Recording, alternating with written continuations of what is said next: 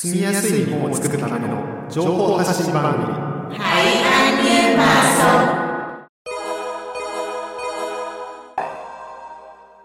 Xin chào quý vị và các bạn, anh Thư và Hayashi Takaya của Việt Nam yêu mến Kobe xin được tiếp tục chia sẻ những thông tin hữu ích cho người Việt hiện đang sinh sống tại Nhật Bản trong chương trình ngày hôm nay. 皆さんこんにちは今回もベトナム夢神戸のアイントゥーと林孝也が日本に暮らすベトナム人に役立つ情報をお伝えしますということで今回は2024年1月の番組ですね。皆さん新年明けましておめでとうございます。Vâng và hôm nay là số phát sóng đầu tiên của năm 2024 và xin chúc mừng năm mới quý vị và các bạn. で、えっと12月の番組では名古屋とベトナム人というテーマでお伝えしました。で今回は、えー暮らしと芸術というテーマで、え3つの番組をお送りします。Trong chương trình à, tháng trước thì chúng tôi đã gửi tới quý vị số phát sóng với chủ đề là Nagoya và người Việt. Thì tháng này chúng tôi xin gửi tới quý vị à, số phát sóng với chủ đề cuộc sống cùng với nghệ thuật. はい、で、えっと毎年この1月の番組では阪神・淡路大震災の話をしていますね私たちも Vâng và như thường lệ hàng năm thì bao giờ cái số phát sóng đầu tiên của năm mới vào tháng 1 chúng tôi cũng chia sẻ những cái nội dung liên quan đến trận đại động đất Hanshin Awaji xảy ra vào năm 1995. ということで1995年1月17日にこの大きな地震がここで、えー神戸で起こったわけですねでそれから今年の1月17日で29年目になるっていうことです Vâng và trận động đất này nếu mà chúng ta nhìn lại lịch sử thì nó xảy ra vào năm à, 1995 vào ngày 17 tháng 1 thì tính đến nay đã là được 29 năm rồi và năm 2024 là năm thứ 29. でえっとまあ29年目になるんですけどね阪神・淡路大震災が起きてからボランティア活動ということでいろんな活動が始まってで今でも高取コミュニティセンターではこうして、まあ、私たちの ベトナム夢神戸であったり FM ワイワイであったりいろんな活動が今でも継続されています Vâng và từ khi trận đại động đất xảy ra cho đến cái thời điểm là năm 2024 này thì à, ở à, khu vực Kobe, đặc biệt là Nagata cũng như là đặc biệt là nơi mà chúng tôi đang thu âm là trung tâm cộng đồng Takatori thì trung tâm cộng đồng Takatori luôn luôn thực hiện những cái nỗ lực và những cái đóng góp để hỗ trợ cho cộng đồng à, vừa để tưởng niệm về cái ngày trận đại động đất xảy ra và đưa ra những cái sáng kiến cũng như là những cái um, nỗ lực làm cho cái cuộc sống sau trận động đất tốt đẹp hơn. はい、でえっと 今スタジオには1枚チラシがありましてこのチラシっていうのは、えーこちらも毎年続いている一つの、まあ、行事ですよね、えー第26回1.17神戸に明かりを in 長田という、えーものがですね今年も1月17日に新長田の、えー駅前ですかね、えーで開催されます。あ今はい。Vâng và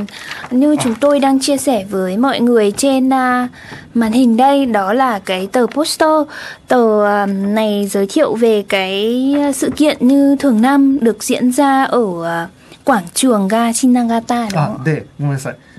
駅のすぐ前じゃなくて、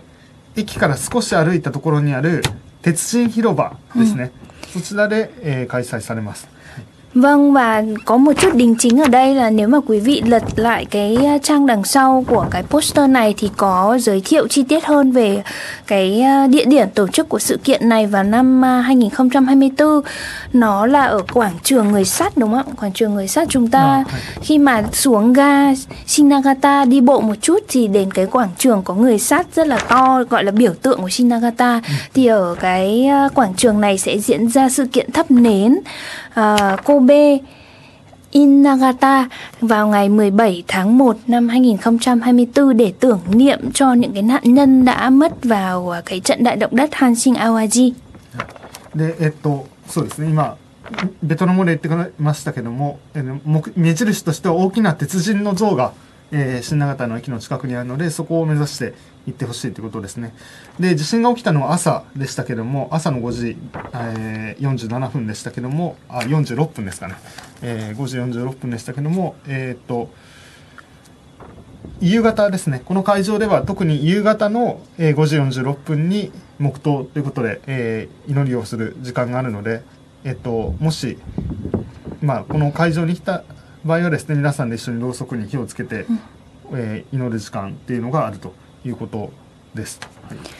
Và những quý vị nào mà đã biết, đã từng biết đến cái sự kiện thắp nến uh, Kobe Inagata này vào những năm trước thì thường thì sẽ tổ chức đúng như cái thời điểm mà từ khi động đất xảy ra, đúng không? Và nếu mà quý vị nào mà chưa rõ thì có thể uh, nhận cái tờ rơi này ở ở đâu anh nhỉ? Ở...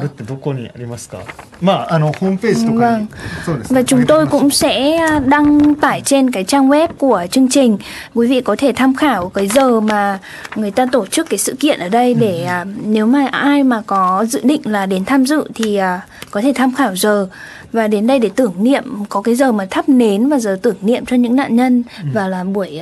buổi tối đúng không? Buổi tối. Ừ. Vâng và buổi tối. 何を và khoảng 5 giờ 45 phút là có cái lễ tưởng niệm mà gọi là Mokuto đúng không ạ? Vâng. Mọi người có thể tham khảo à, chi tiết hơn trên trang web ạ. はい、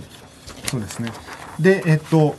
まあ、こういったことで、ベトナム夢神戸も、まあ、協力して、えボランティアの人の、まあ、サポートをするということもしています。はい。 Vâng và như thường lệ thì à, à, trung tâm cộng đồng Takatori cũng như là Việt Nam yêu mến Kobe cũng sẽ tham gia cái sự kiện này với tư cách là tình nguyện viên. で、こうした、あの、震災について振り返るっていうのも、私たちのこのベトナム語の番組でも毎年やっていますが、えー今年、えーではなくてですね、2023年ですね、の11月に開催された、えー下町芸術祭でも同じようなか、同じようにというか、震災から、震災を振り返って今を考えるっていうような、えことが、え行われていましたので、今回の番組では一つ、え下町芸術祭の振り返りということをしていきたいと思います。Và để nói đến à, những cái điều mà liên quan đến cái trận à, đại động đất à, cách đây 29 năm thì uh, nếu mà nhìn lại thì ở trung tâm cộng đồng Takatori vào năm 2023 tháng 11 thì có à, từng là nơi mà để trưng bày những cái tác phẩm của Shitagejutsu, à, Shitamachi. Shitamachi Gejutsu à, sai đúng không ạ? Tức là lễ hội à, nghệ thuật Shitamachi và trong đó thì chúng tôi ờ, có trình bày những cái ờ, tác phẩm mà cụ thể mà được nói trong cái chương trình tháng 11 rồi đúng không ạ? Và hôm nay thì sẽ nhìn lại đôi chút về cái lễ hội nghệ thuật đó và giới thiệu chi tiết hơn một trong những cái tác phẩm mà để lại ấn tượng. ということで、えっと、11月の番組ですね。では、下町芸術祭がどのような場所なのかっていうのを、まあ、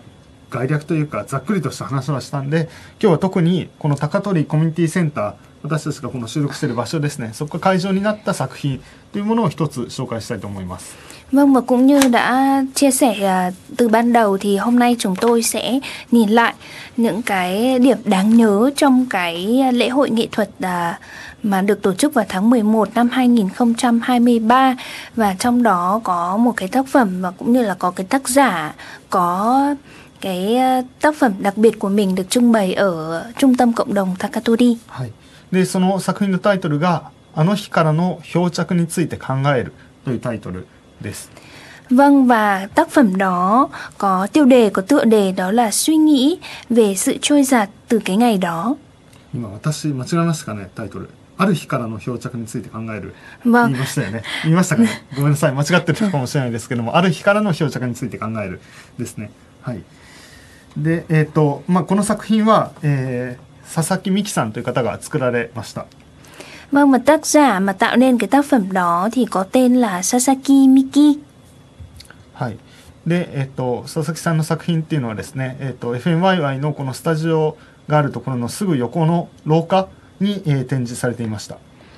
Và tác phẩm của tác giả Sasaki được trình bày ở cái à, đường dẫn đến cái phòng thu âm của FMYY. À, ngoài những cái um, biển hiệu mà nói chung là làm nên cái thương hiệu của FMYY rất là đa dạng màu sắc à, khi mà chúng ta bước từ cầu thang lên thì quý vị à, à, rẽ bên tay à, phải đúng không ạ? Ừ, ừ. Sau rồi đến vòng thu của FMYY thì à, tác phẩm của Sasa, của anh Sasaki sẽ được à, nằm ở bên phía mà cửa kính cửa cửa cửa kính bên kia はい、でえっと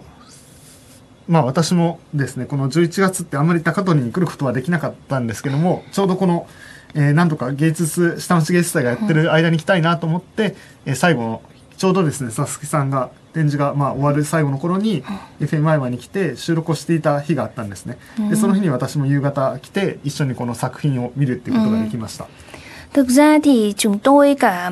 ừm, mình anh Thư và anh Hayashi tháng 11 thì không có cái cơ hội mà đến ờ, phòng thu FMYY nhiều lắm nhưng mà một vài ngày hiếm hiếm hoi thì anh Hayashi đến và đã gặp được ờ, tác giả của cái tác phẩm đang được trưng bày ở ờ, gần phòng thu FMYY thì anh có cơ hội được trực tiếp trò chuyện và hỏi sâu hơn về cái ý tưởng của tác phẩm này đúng không? はい、でえっと まあ実際佐々木さんが最初この高取であの展示をするって決まった時に私も一回こうお話をする機会があったんですねで佐々木さんとしてはやっぱりこの高取っていう場所が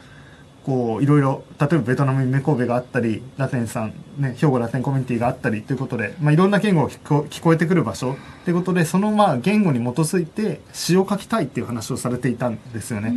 で実際この高取の風景を通してどんな詩ができるんだろうかっていうのを、まあ、私もすごくこう楽しみにしていました。Ừ.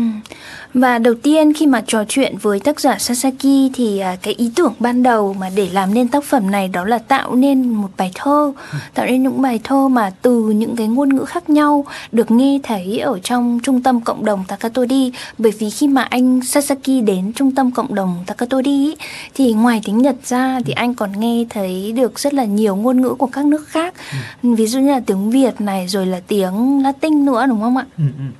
そうですね。ただまあ佐々木さんがまあ言っていたのは、そうやっていきなり詩を作るのはでも難しかったということで、えー、実際高取に見たり高取に聞いた話をもとに作品をこの、えー、高取コミュニティセンターに作ったというふうに言っていました。ロモイはね、兄ハイシチェセ、だから、đột nhiên mà để một người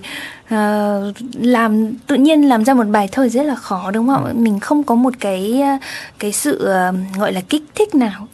một cái ý tưởng nào mà đùng một cái đến và làm ra được bài thơ chính vì vậy là tác giả Sasaki của chúng ta đây thì phải nghe những cái câu chuyện từ những cái người đang ở cộng đồng uh, Takatori này từ những cái câu chuyện đó thì dần dần mới hình thành nên ý tưởng và dần dần có thể làm ra những cái bài thơ mà mình mong muốn うんうん、そうですねただまあ詳しくはちょっとまた次の番組で 詳しく見ていくってことにしましょうかね時間が Vâng Ừ, đúng ừ. rồi à, Thực ra chúng tôi rất là muốn chia sẻ thêm về cái um, tác phẩm này của anh Sasaki Nhưng mà trong cái phần 1 này thì à, không có đủ thời gian Nên là chúng ta sẽ dành sang phần 2 để à, nhìn sâu hơn về tác phẩm của anh Sasaki はいということで、えー、と一旦今日の番組は、え Vâng, rất Cảm ơn ừm, Hay. cảm ơn quý vị đã lắng nghe phần đầu tiên của tháng 1 năm 2024 Và hẹn gặp lại quý vị sang phần tiếp theo là phần 2ーはい、それではまた次回番組でお会いしましょう Hay, xin hẹn gặp lại quý vị sang phần tiếp theo là phần 2 ạ You're listening to FMYY. 힘내자 고베 FM YY FMYY，这样是你的知心朋友。